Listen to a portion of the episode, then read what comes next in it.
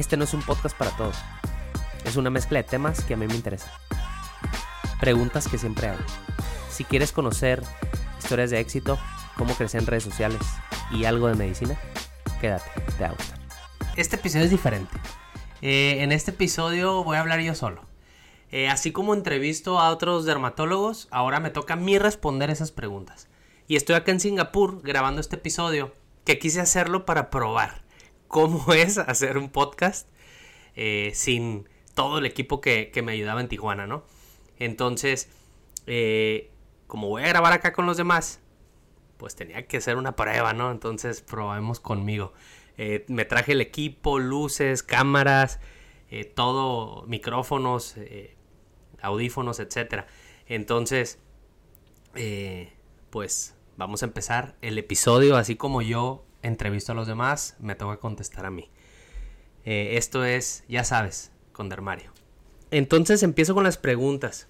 ¿Siempre quisiste ser médico, dermatólogo? ¿Cómo fue el camino? Van a conocer un poco de mí eh, y después vamos a entrar a las preguntas que, que luego les gusta saber.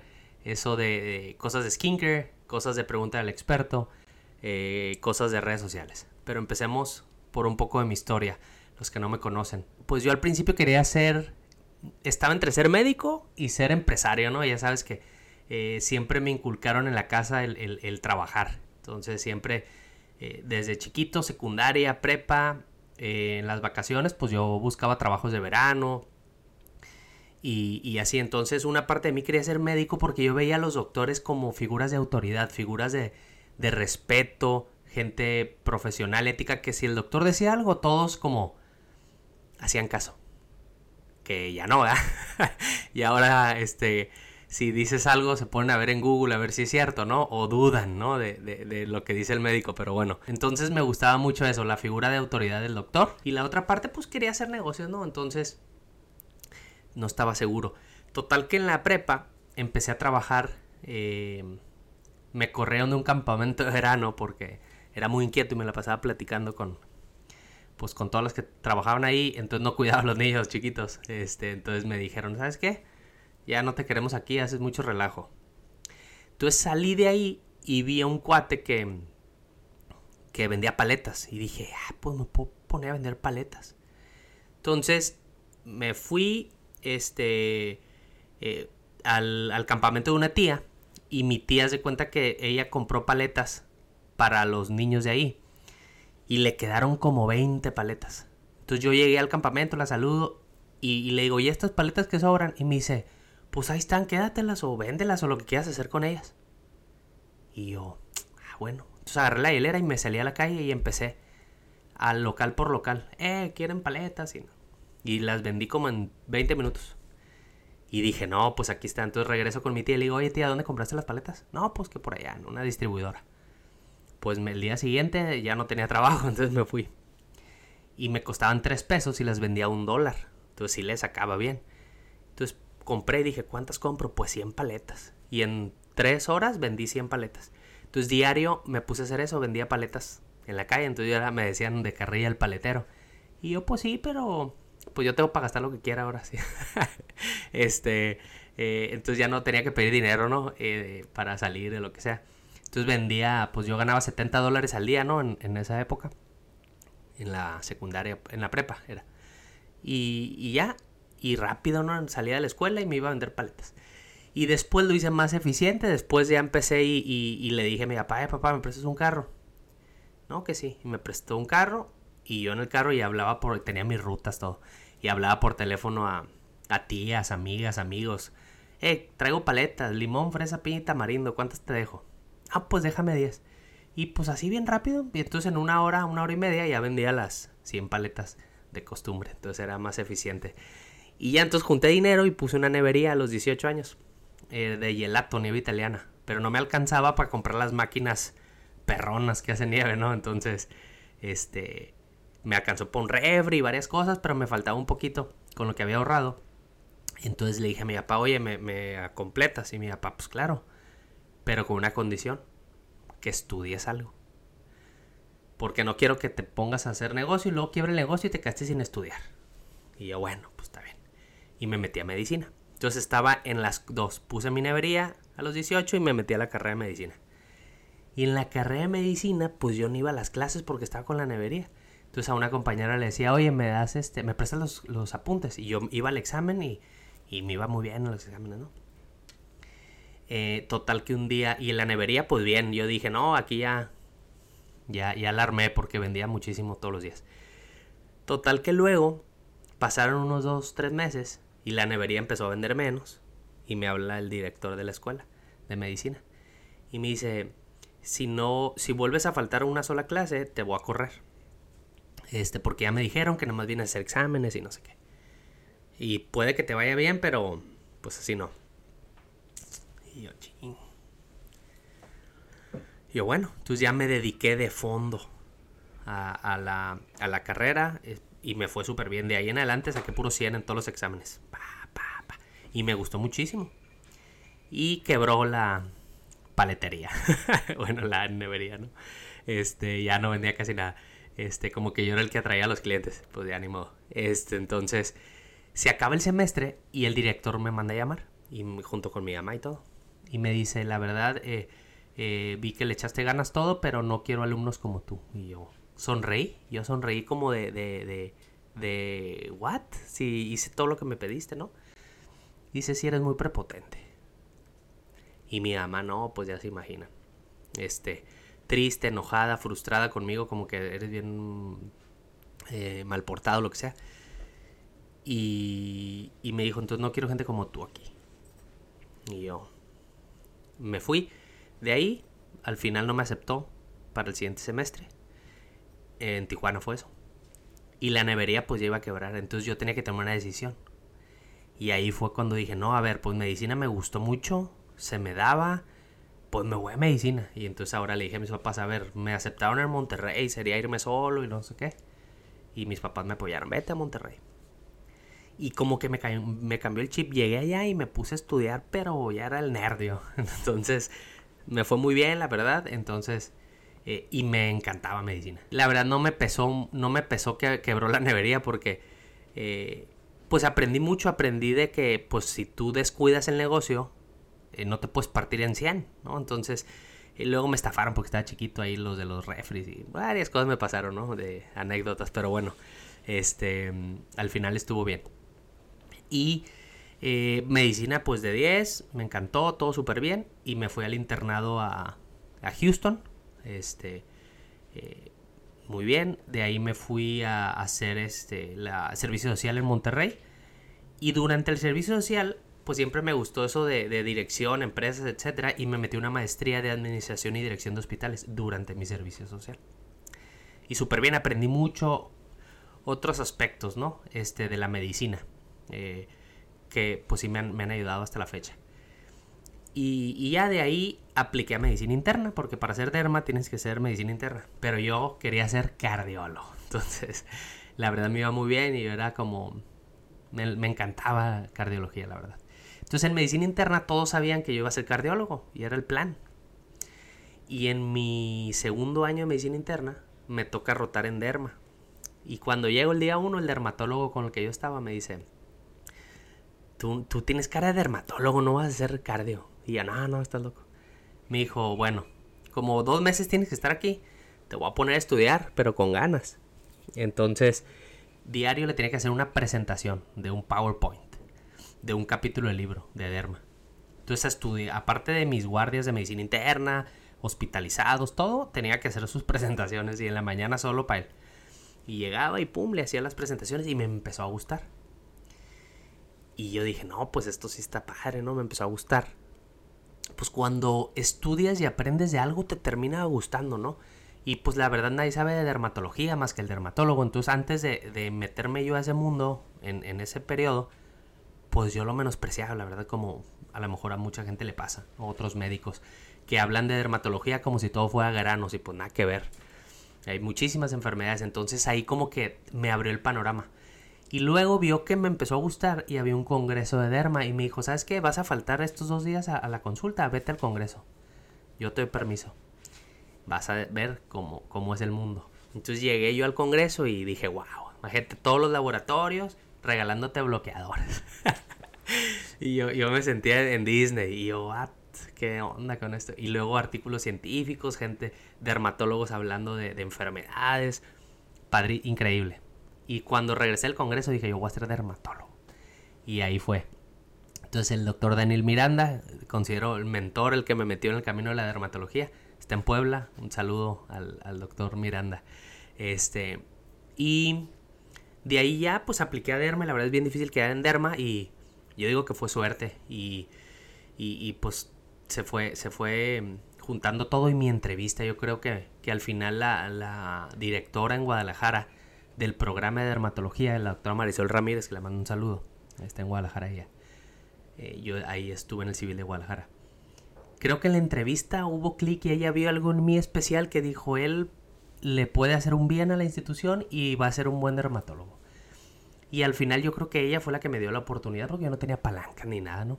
Mi examen y todo pues normal, tampoco nada del otro mundo, currículum pues sí tenía algo de publicaciones, pero tranquilo, nada del otro mundo.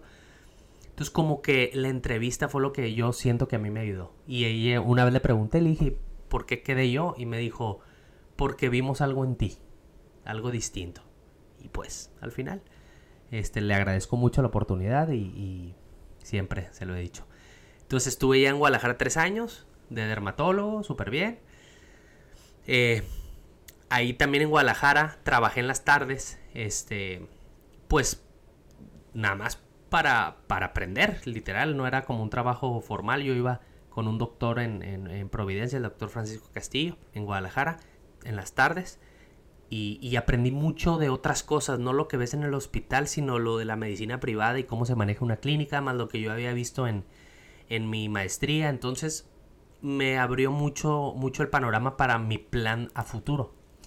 Entonces yo ya en mi último año de dermatología, yo ya estaba planeando poner algo en Tijuana, ¿no? De que, pues, eh, una clínica, eh, a lo mejor no tan grande al inicio, pues no había capital, pero tener algunos equipos que sí me pudieran funcionar, ¿no? Ya estaba planeando yo mi, mi visión de negocio.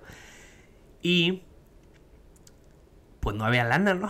Entonces, este, todo, eh, me puse a hacer un, modelo de negocio, ¿no? Un plan de negocio. Pedí prestado en Coparmex en Tijuana, pedí prestado en bancos, amigos, o sea, les presentaba mi, mi, plan de negocio. Y, todos apoyando, de que Simón, todos, sí, sí, sí, sí. Y al final, mi mamá me veía en las juntas y un día me dijo, a ver tu, tu plan de negocio. Y se lo presenté y se quedó traumada porque eran como 25 hojas. Y, y todo desglosado a la perfección. Y ella, ¿qué onda con tu plan? Y yo, no, pues, pues sí, sé hacer un plan de negocios. Y me dijo, no, no, está, me dice, déjate de rollo yo te voy a prestar. Si alguien cree en ti, soy yo. O sea, yo te he visto todo lo que has batallado, sé cómo eres, sé lo dedicado que eres y, sé que vas a cumplir tus metas. Entonces yo te voy a apoyar. Este, y yo, y, ya, y dije, no, pues ok, gracias. Entonces ya, tenía como un inversionista, pero no había pacientes. entonces ya, este, pues ya eh, empecé el plan de, de, cómo iba a funcionar. Y entonces empecé a ir a Tijuana cada tres semanas a empezar a ver pacientes. Porque luego tú piensas que por irte a donde eres te van a caer los pacientes. Y claro que no. O sea, te cae uno al mes de algún recomendado, de amigos y así. Pero con, de un paciente al mes no vives, ¿no? Entonces, eh, es toda una experiencia eso de, de, empezar a montar algo, ¿no? Eh, y es, pues también es, es, un reto y no sabes ni cómo te va a ir, este, pero, pero pues le intentas. Entonces ya empecé y dije, bueno, ¿qué otra cosa puedo hacer yo? Redes sociales. Y empecé a hacer redes sociales. Entonces empecé a hacer con Instagram, empecé, eh, hacía historias, los que me siguen, yo abrí Instagram hace dos años y medio, casi tres años. Y los que me siguen saben que siempre he sido muy de contestar historias, de, hacer contenido útil, porque siempre yo cuidaba mucho el, hacer contenido de valor. Entonces, eh, la verdad le dedicaba tiempo y a la gente le gustaba mucho mi contenido, pero no crecía tenía en seis meses dos mil seguidores. Y yo hacía lives, historias, todo, todo, todo, todo, bien. Y, ya, total que yo estaba medio frustrado con eso, ¿no? No tenía dinero para pagar publicidad. o sea, ni, ni para salir en Instagram, ni nada. Entonces, al cuate que, que, me estaba haciendo la página internet, que es un primo, el, el, Humo, un saludo al Humo, que él fue el de la idea original. de hacer TikTok. Total que llegué con él a la junta porque me estaba haciendo el website de la clínica y le pregunto, oye, ¿tú qué sabes de esto? Fíjate que la verdad mi contenido está padre, considero que estoy haciendo bien las cosas en Instagram, pero no crezco. Y me dijo, no, pues es que el algoritmo está cerrado, no vas a crecer si eh, así orgánicamente mucho. Es difícil si no pagas, si no pautas. Y yo, no, pues no hay lana. Y me dice, bueno, pues en, la única red social que puedes crecer sin pagar y que porque a la gente le gusta, si le gusta a la gente, pues vas a crecer, es TikTok. Y a poco, sí. Ah, bueno, pues el día siguiente abrí TikTok. Primer video, medio pegó. Y empecé, y empecé, y pa, y 40 mil vistas el primer video. Y yo, ah, caray, ¿qué es? Pues a darle, y diario. Diario me empecé a hacer este. Eh, hacer tres videos por semana. Y me quedé así, así he estado. Eh, hacía lives. Eso sí, los lives los hacía diario. Y entonces me empezó a gustar mucho, empecé a hacer cosas útiles y la gente que me veía y me seguía en TikTok me empezó a seguir en Instagram y empezó a crecer mi cuenta de Instagram. Así fue el, inicio. Entonces el día que yo eh, abrí en Tijuana, pues ya tenía eh, muchos pacientes. Lo bueno que la gente sí me, me, pues le gustaba el contenido y la gente me recomendaba y los pacientes iban contentos con los tratamientos. Este, y yo siempre fui muy así, muy derecho, ¿no? Muy, muy directo de que esto sirve, esto no sirve y no gastes en esto y no sé qué. Entonces a la gente le gustaba como, como la franqueza, ¿no? Y los tratamientos pues les iba muy bien. Entonces eh, abrí y ya este, tenía pues eh, buena gente, ¿no? Este, en las consultas. Y así empezó la historia. Y ahorita llevo ya pues dos años con la clínica en Tijuana.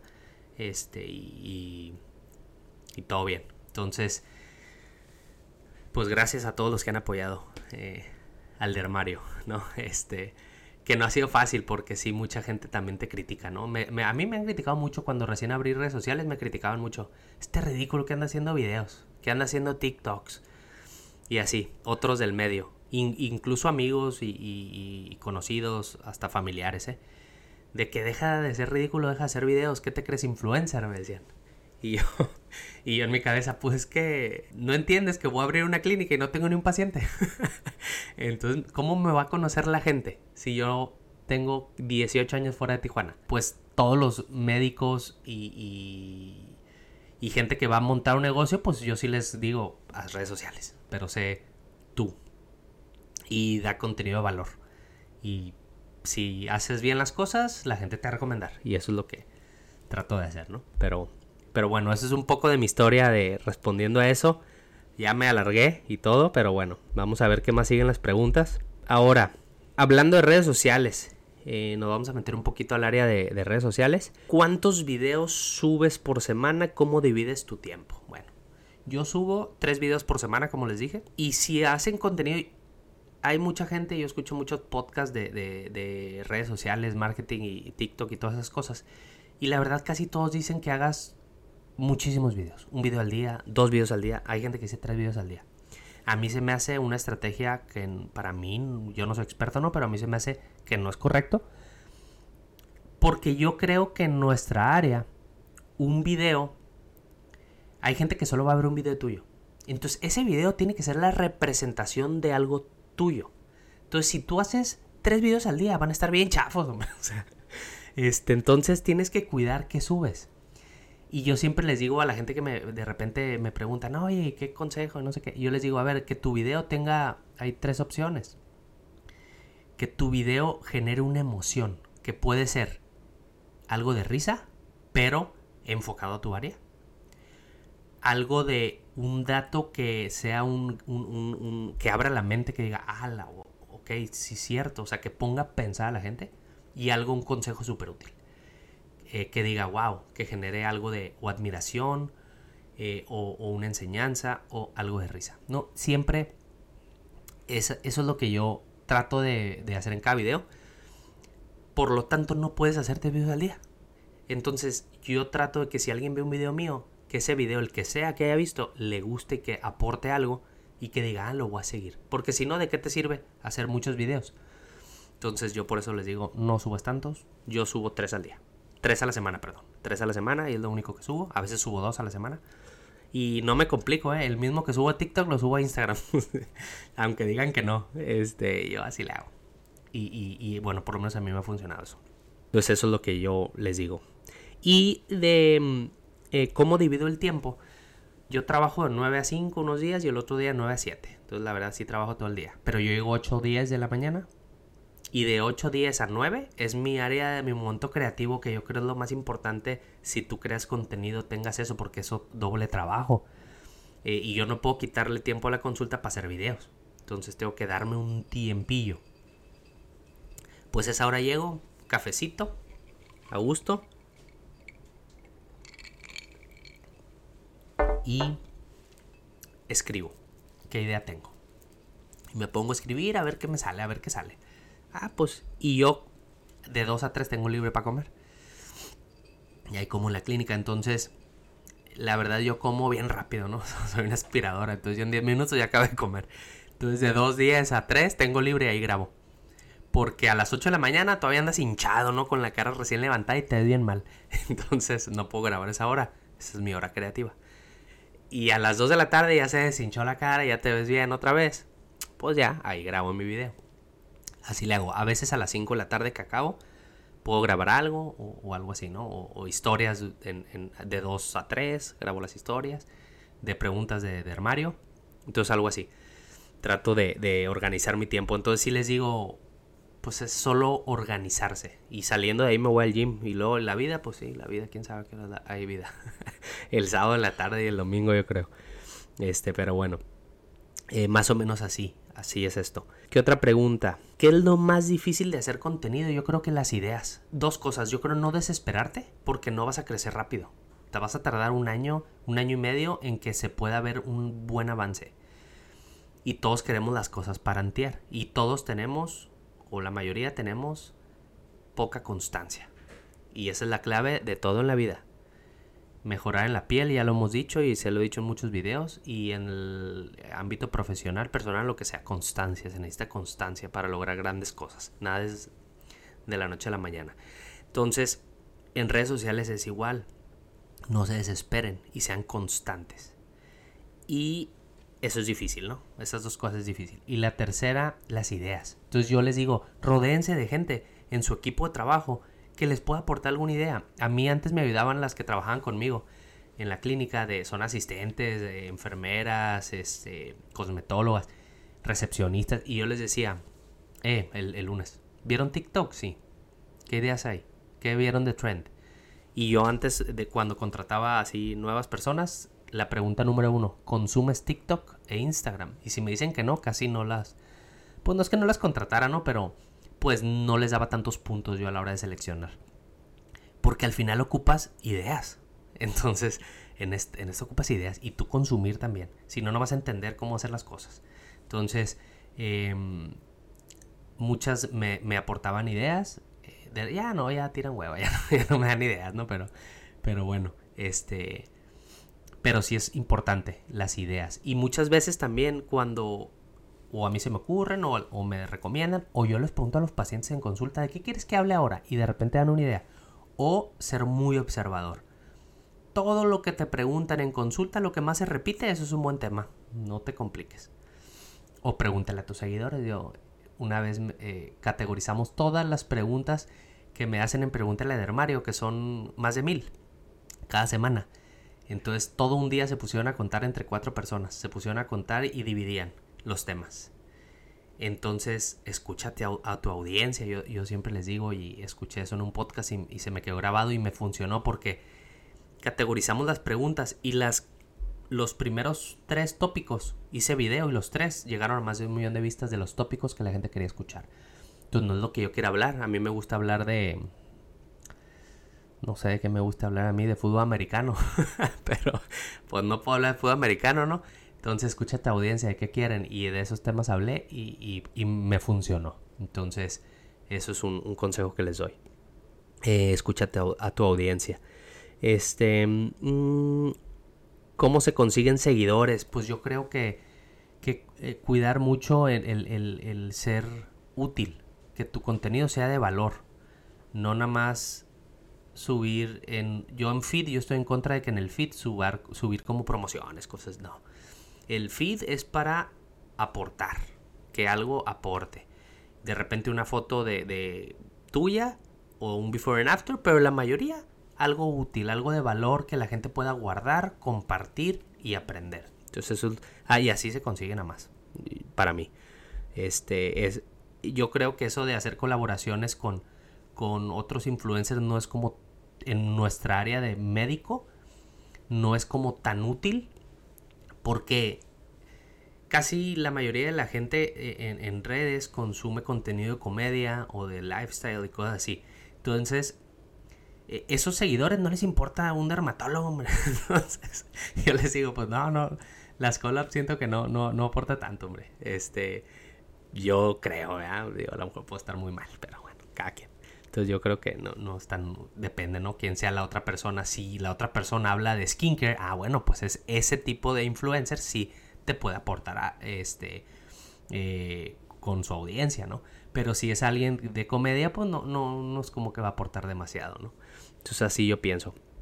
Em, te han criticado por crear contenido, sí, ya, ya lo hemos dicho. Este, ya se los dije, muchas veces me han criticado. Y igual otros dermatólogos que, que no hacen contenido también han criticado porque critican a los que hacemos contenido, algunos. Y yo, yo lo que les digo es, pues hay que adaptarse, ¿no? A, los cambios que, van ahorita. Em, y también les digo yo, no porque el dermatólogo haga redes sociales es mejor que el que no hace. Entonces, simplemente es una forma de que la gente te conozca y decida con quién quiere ir. Eh, y mucha gente que va a consulta es lo que me dice, es que eh, a mí me inspiraste confianza y por eso fui contigo. Y la única forma de, eso es, pues, que te vean, ¿no? Entonces, eh, es una de las formas. Entonces, no, pero sí me han criticado por eso. Y otra cosa, también los, que si los seguidores critican, sí, a veces critican los seguidores. No me toca que me tiren hate, casi, la verdad. Así, siento que mi cuenta es como muy transparente y la gente no, me, no, se, no se engancha conmigo. Y eso lo agradezco.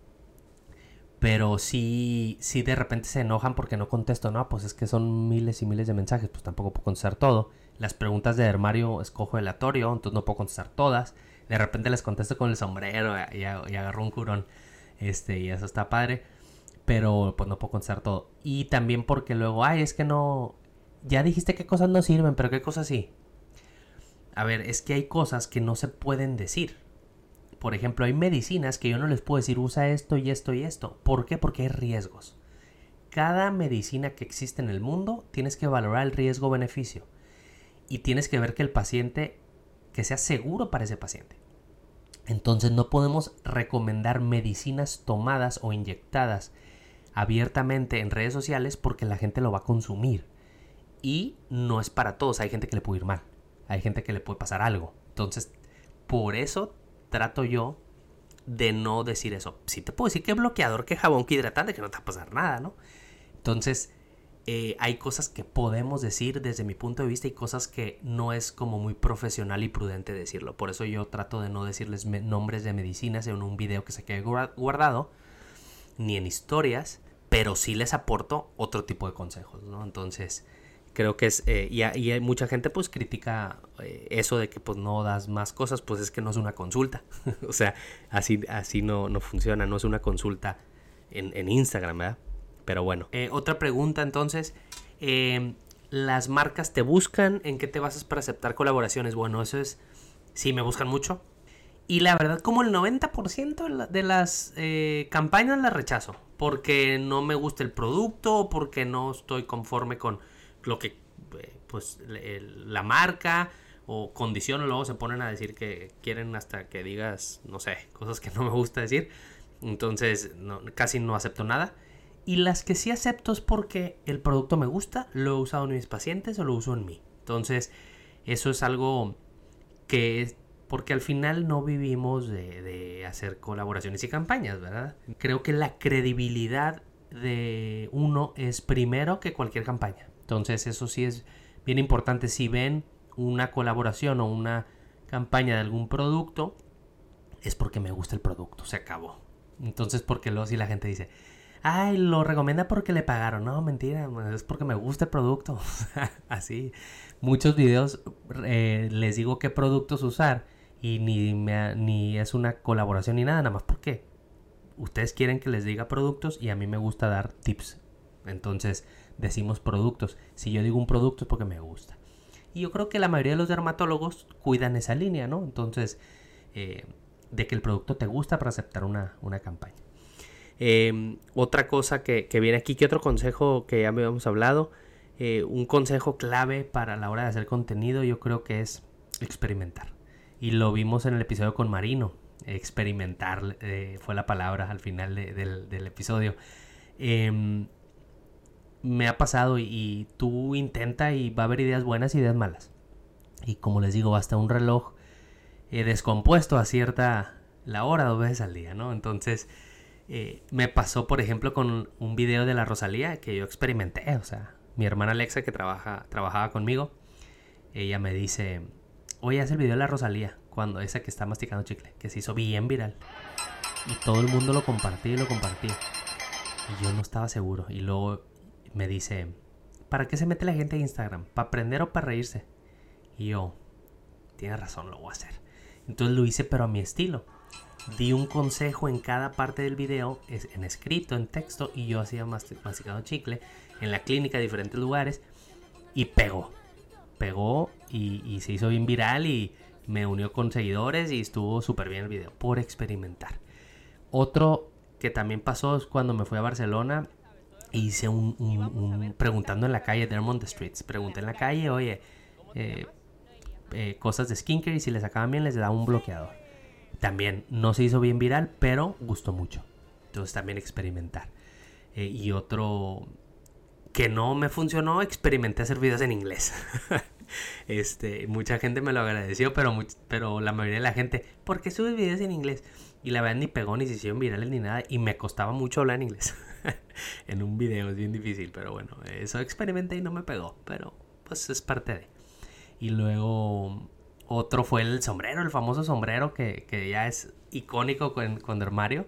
El sombrero, eh, yo lo vi, eh, la idea nació de un video de una nutrióloga. Yo les digo, sigan a gente y vean contenido y consuman. Y a lo mejor alguien que no es de tu área va a sacar algo y puedes agarrar una idea.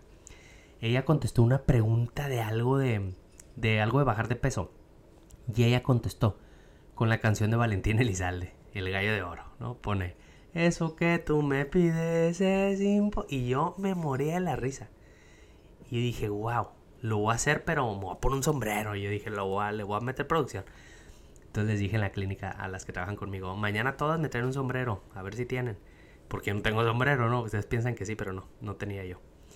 Total que ya, me pruebo todos y el que me gustó. Liz era el, sombrero de Liz y le digo, Liz, este, te lo cambio por una crema de filorga. Y ella, sí, sí, no sé qué, ya le doy la crema y ya me quedo con el sombrero. Y contesté una pregunta de, de qué, hay qué sirve para que se me quiten las canas. Y yo, eso que tú, pero con sombrero, es imposible. Y pum, la rompió el video y desde ahí, pues ya el sombrero se quedó. Entonces, experimentar, lo que les digo. Y, otro consejo eh, fuera de esto, eh, eh, yo les digo también, no se comparen. no te compares con otros creadores de contenido porque es muy diferente los estilos, es muy diferente el giro y el nicho. ¿verdad? Entonces, tú no te compares con alguien más. Y en otras cosas de la vida igual. Compárate contigo hace un año, con que tú lo hagas mejor que el año pasado. Entonces, no es competencia con los demás, es una competencia contigo mismo. Entonces, no se comparen. ¿ok? Eso es otro, otro consejo. Bueno, ya vamos a entrar a la sección de pregúntale al experto. Vamos a empezar con, la, la, lista. Dime una cosa innecesaria en la rutina de skincare ya saben, el tónico, el famoso tónico, creo que no sirve para nada, ni el agua de rosas sirve para nada, y la gente gasta en eso y no se pone un bloqueador. Entonces yo les digo, a ver, gastas en un tónico que no va a hacer cambios en tu piel y no te pones un bloqueador que sí te va a prevenir de arrugas y cáncer de piel. Entonces, no, no gasten en cosas innecesarias. Otra pregunta, ¿qué procedimientos te haces? Yo, la verdad, pocas cosas. Yo lo que no falta es mi Botox. Ya saben, ya tengo videos poniéndome Botox para que no se me vean las arrugas. Ese cada cuatro meses me lo pongo. Me hago de repente un facial, de repente un Hollywood Peel y, hasta ahí es lo que me hago normalmente. A veces me inyecto en, la, en el pelo, en la piel cabelluda, eh, para que estimule crecimiento. Ahí en la clínica lo hacemos pues diario y, eso es lo que de repente me hago. Y pues, eh, básicamente, ¿qué procedimiento estético dermatológico no te harías? Ya lo he dicho, filler en la nariz. Ojo, se ve bien padre. Y yo sé que se ve bonito y hay, muchos médicos que les quedan bien padre en la nariz. Pero hay riesgos que yo prefiero no cometer. En mí, por ejemplo. Y yo, en yo no pongo relleno de nariz. Entonces yo también no prefiero que mis pacientes no lo corran. Y no es para todos. Entonces hay narices que no son candidatas. Entonces tú, yo les digo, cuida con qué médico vas, que sea profesional, que sepa tratar complicaciones y que te inspire confianza. Y que no sea un vendedor que no quiera vender nada más. Porque no, el relleno de nariz no es para todas las narices. Y pues si quieres trabajar tu nariz, pues mejor opérate, ¿verdad? Yo les digo, y te va a durar pues más, mucho más en vez del relleno. Entonces es lo que yo no me haría. Ojo, no estoy en contra de, porque se ve padre, pero yo no me lo haría. Error común en las rutinas de skincare de los pacientes. Ah, bueno, esa es, buena. El clásico yo creo es que tienen un chorro de productos que no necesitan o que duplican. Por ejemplo, llegan con una lista de 10 productos. Jabón, vitamina C y tienen piel grasa, ¿no? Jabón, vitamina C, un suero de ácido hialurónico, una crema con ácido hialurónico y un bloqueador bien grasoso. Entonces, puro brillo, se están untando manteca en la cara. Eh, si tienes un suero hialurónico no necesitas crema hialurónico, a menos que seas piel súper seca. Pero si es piel grasa, pues no. Entonces tienen muchos productos en su rutina que muchos a veces no, no, tienen doble función ni nada, que no deberían de usar. Pero no, y no tienen terapia de noche, que eso es lo más importante. La terapia de noche es la crema dirigida a lo que quieres mejorar. Quieres prevenir arrugas, eh, mejorar textura, mejorar poro, quitar manchas, quitar acné es la crema de noche, la terapia de noche la que hace eso. Y lo de la mañana no es terapia, lo de la mañana es casi puras cosas preventivas. Es hidratación, es bloqueador solar y antioxidante. Y la noche es la que hace los cambios. Entonces tienen mil productos y no terapia de noche. Entonces eso es bien importante. Por eso eh, vale la pena que hagan un skincare adecuado, que vayan a una consulta. Ese es el error más común que me toca. ¿Cuál es mi rutina de skincare? Yo soy bien básico, ¿eh? Este, yo tengo un jabón Mm, de repente cambio. Pero bueno, yo soy piel grasa. Entonces yo tengo un jabón, ahorita estoy usando eh, uno, uno que se llama Sevia Clear. De ahí me pongo un hidratante de mi marca, que todavía no sale al mercado, DM, Dermocosmetics. Aquí está la taza. Eh, me pongo un hidratante que llevo dos años trabajando en él. Este se llama DM, Hydra DM se llama. Y es un ácido hialurónico en gel con niacinamida. Ya se me pongo. Porque lo tengo que probar en mí, ¿no? este, y está rico, está fresco, huele bien y se seca rápido. Es mate. Y de ahí me pongo. Ahorita me ven brillar, pero no por eso, por las luces. también intensas estas luces. Y de ahí me pongo un bloqueador. Y yo actualmente me estoy poniendo a veces el Cleanance o a veces el Easy Infusion Water. Entonces los voy cambiando. Y eso es de día. De noche lavo la cara, mismo jabón. Me pongo adapaleno de la marca de Skin Place de nosotros, al punto 1 toda la cara. Y me pongo mi hidratante de día. ya, esa es mi rutina básica día-noche. Ok, un consejo para un adolescente que tiene acné, bien importante. Si tu acné te está dejando manchas o cicatrices, trátalo antes de que sea muy tarde. Porque cada grano nuevo es una nueva marca y lo he dicho en muchos videos, y es mucho más fácil quitar el acné que eliminar las secuelas. Una cicatriz nunca se va a borrar, puede mejorar, pero no se borra. Y las manchas tardan un año o más en irse. Entonces es más fácil curar el acné con pastillas y tratamiento bien que eliminar cicatrices. Entonces, trátalo antes que sea muy tarde. Ese es el consejo que siempre les digo. Este. Eh, un consejo para una mujer mayor de 25 años con acné. No es normal tener granos después de los 25 años. Hay que revisar eh, situaciones metabólicas, resistencia a la insulina, eh, ovario poliquístico, muchas cosas. Este, trátalo. un consejo para un paciente con melasma. No hay remedios milagros, cremas mágicas que quiten el melasma, ni un peeling ni un láser que te quite el melasma. El melasma no se cura desgraciadamente. Podemos bajar el tono de la mancha pero tienes que hacer un hábito. Tratarte para siempre con una buena fotoprotección y no cualquier bloqueador sirve, ya lo hemos dicho, tiene que proteger de la luz visible o luz azul. eh, tiene que tener de preferencia color o filtros que protejan de luz azul y luz visible. Si no, no te sirve. Y reaplicarlo porque el bloqueador dura 4 horas. Si tú te lo pones en la mañana y 12 del día no, ya estás sin protección.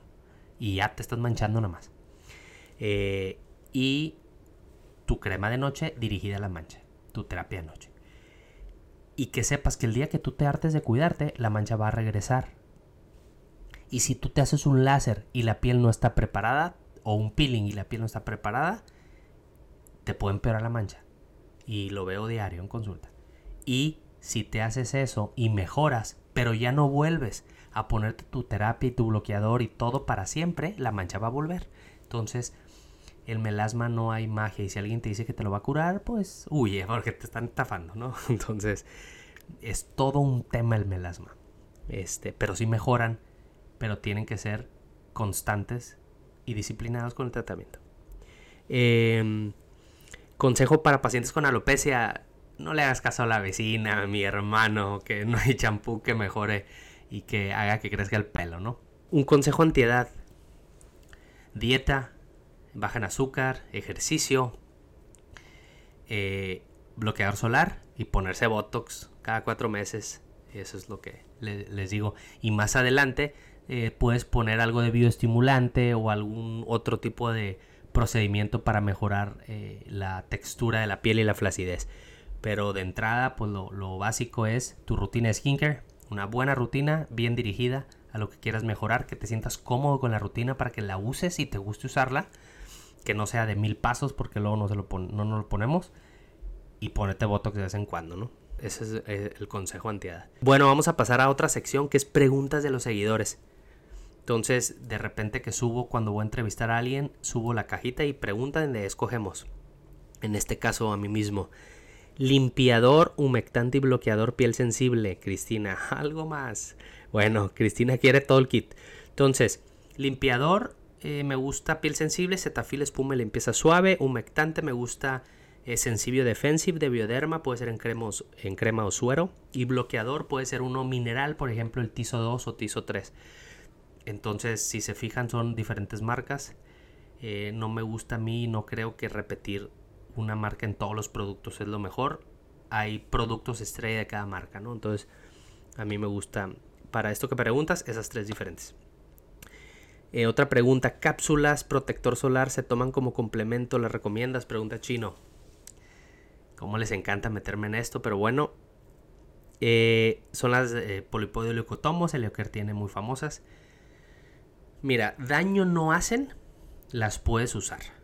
Las recomiendo, pues, más o menos. Son buenas, pero creo que es un gasto innecesario. Si tú tienes un buen hábito de protección solar y comes uvas, se arma. Entonces hay un estudio nuevo que, que hicieron en el eh, en, en la en Estados Unidos publicaron compararon la dosis de eritema entonces compararon dosis de eritema eh, al exponer a, una paciente, expones a los pacientes a, radiación y ves con qué, al cuánto tiempo se, pone roja la piel, ¿no? Es dosis mínima de eritema.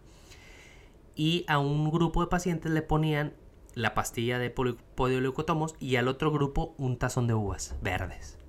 Y compararon. Entonces al final fue igual. Entonces yo les digo a mis pacientes, a ver, puedes tomarte tu cápsula de Leocare, no pasa nada. Si no te pesa gastar mil y tantos pesos, dale, porque te va a servir y, es buena. Si tú te pesa ese dinero, como mucha gente nos pesa gastar a lo mejor de más, ah, bueno, pues como mete unas uvas y ponte bloqueador. Entonces es lo que yo les digo a mis pacientes. Otra pregunta, Giselle. Champú para la caspa me pica el cuero cabelludo. La piel cabelluda a veces pica por la caspa, es algo muy común. Yo tengo caspa. Te voy a dar tres champús. Usa el que quieras el UALDS, tiene pirectonolamina, Dercos Antidendrof, que hice una campaña con ellos porque me gusta el producto, tiene ácido salicílico. Y el tercero, un poco más comercial, Head Shoulders, pero el nuevo, no el clásico tradicional. El nuevo que se llama Advance, tiene pirectonolamina también. También hice una campaña con ellos por eso, porque me gustó y yo lo usé en mí y en, eh, las, el staff de la clínica y súper bien. Esas tres opciones, champú, piel cabelluda. Y que sepas que la caspa no se cura Y ni modo, pues así, así son las cosas. Y luego se enojan porque les digo que no se cura la dermatitis seborreica, pues no se cura, pero se puede controlar. ¿Qué tienes que hacer? Usar tu champú para siempre, ya, no te compliques. Yo así lo uso, traigo caspa diario por dos semanas, se me quita y un día sí, un día no. Y el día que no, pongo el champú que quiera y que huela rico. Y va a volver la caspa cuando te estreses o cambie el clima, ah, pues te vuelves a poner el mismo champú otras dos semanas y se quita. Y así. Y, y, no se estresen. bueno, este, y ya vamos a pasar a, la última sección. Al final de, de las entrevistas siempre les pregunto algo de un libro, un podcast que te ha dejado algo. Entonces, algún libro, sí, eh, el de Tim Ferris, Titanes, está buenísimo. Y, en el libro el cuate dice, cierra los ojos, imagínate, tienes una meta de 10 años, ¿qué te impide hacerla en 6 meses? Entonces fue ponerme un, un, cohete. Y dije, vamos al podcast, ya me aceleré más. Entonces, bueno, eso me, me, me, gustó mucho el libro y habla de, muchas cosas. Entrevista él es de los mejores entrevistadores del mundo, tiene podcast y, todo y entrevista personalidades pues muy importantes en, el mundo de todas las áreas. Ah, eh, entonces véanlo y, o lean el libro Titanes. Y algún podcast que te haya dejado algo bueno aparte de, los podcasts. Bueno, otro libro, el de Daniel Goleman de la inteligencia emocional, también está padre y, y, es bien importante. Parte de ahí lo que dice es que en las situaciones que te pasa de que, no sé, se te cayó el café en la, te manchó la camisa blanca y tienes una reunión, no, no sé, se te metió alguien en el tráfico o, o hubo tráfico, lo que sea.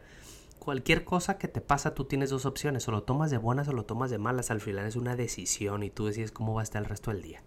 Entonces, pum, eso también fue un, algo que me abrió los ojos. Daniel Goleman, Inteligencia Emocional. Bueno, y de podcast hay uno que hace poco escuché, el podcast de Demente se llama, con la entrevista de, de un ecuatoriano que es este Millán Ludueña. Este cuate está buenísimo ese, episodio, la verdad, o sea, fue eh, mind blowing. Eh, la verdad, el, el cuate habla increíble, Millán Ludueña, y él es un ecuatoriano que es maratonista, es speaker motivacional y, tiene récord Guinness, ¿no? El cuate eh, corrió medio maratón en el lugar más profundo del mundo, quién sabe cuántos grados centígrados había, era, este, en una mina. Y luego corrió medio en el punto más alto eh, del mundo, el más cercano al sol, este, en Ecuador me parece, eh, que casi los zapatos se derretían, ¿no? O sea, imagínense. Luego corrió 100 kilómetros en la Antártida. ¿Ok? Y luego corrió 7 días sin parar en el Sahara. Ahí te encargo. Y, el cuate tiene epilepsia. O sea, ahí te puedes morir en, en, el Sahara corriendo. Entonces, y parte de lo que él dice que a mí también me impresionó, dice, si tus metas no hacen que te tiemblen las piernas, no son metas. Son cosas que tú sabes que ibas a lograr. Entonces, que tus metas hagan que te tiemblen las piernas. Y yo, wow. Y las metas que se pone el cuate, ¿no? Entonces, está muy buena esa entrevista. Y parte ahí también dice el, que en el Sahara, cuando estaban corriendo, uno de los compañeros se cayó, se desmayó. Y llegó el equipo de, auxilio, los rescatistas. Eh, y estaba una deshidratación severa. Estaba, pues, eh, al final le salió todo bien con él. Pero vieron que la cantimplora del agua estaba llena. Y Millán le dice, oye, ¿por qué, ¿por qué no tomabas agua? Te dio una deshidratación severa. Y él dice, es que yo lo estaba guardando para después, porque a lo mejor iba a estar peor después. Y él hace una reflexión bien interesante y dice, es que esa cantimplora es como todos. Es una cantimplora, es, nosotros es como las oportunidades y las dejamos para después. Y la tenemos ahí y no la aprovechamos y tenemos todo en la vida para lograr nuestras metas y objetivos y no las usamos y lo dejamos para después. Y no hay después, ¿sabes? Entonces eh, está muy padre esa entrevista para que lo escuchen de mentes. Y pues bueno, ya me despido em, de este episodio. Si salió es que todo funcionó y las cámaras grabaron. este, y en, este Congreso Mundial de Dermatología en Singapur voy a entrevistar a otros dermatólogos. Em, y pues gracias por escucharme. Este, su podcast, ya sabes, con Dermario. Y si llegaste hasta acá en el episodio, déjamelo saber. Ponme en el último post un emoji del sombrero. Y en la caja de preguntas de Dermario, si quieres que te conteste en Instagram sí o sí, cuando sea la sección, antes de tu pregunta pon dos emojis, un balón de americano y un sombrero.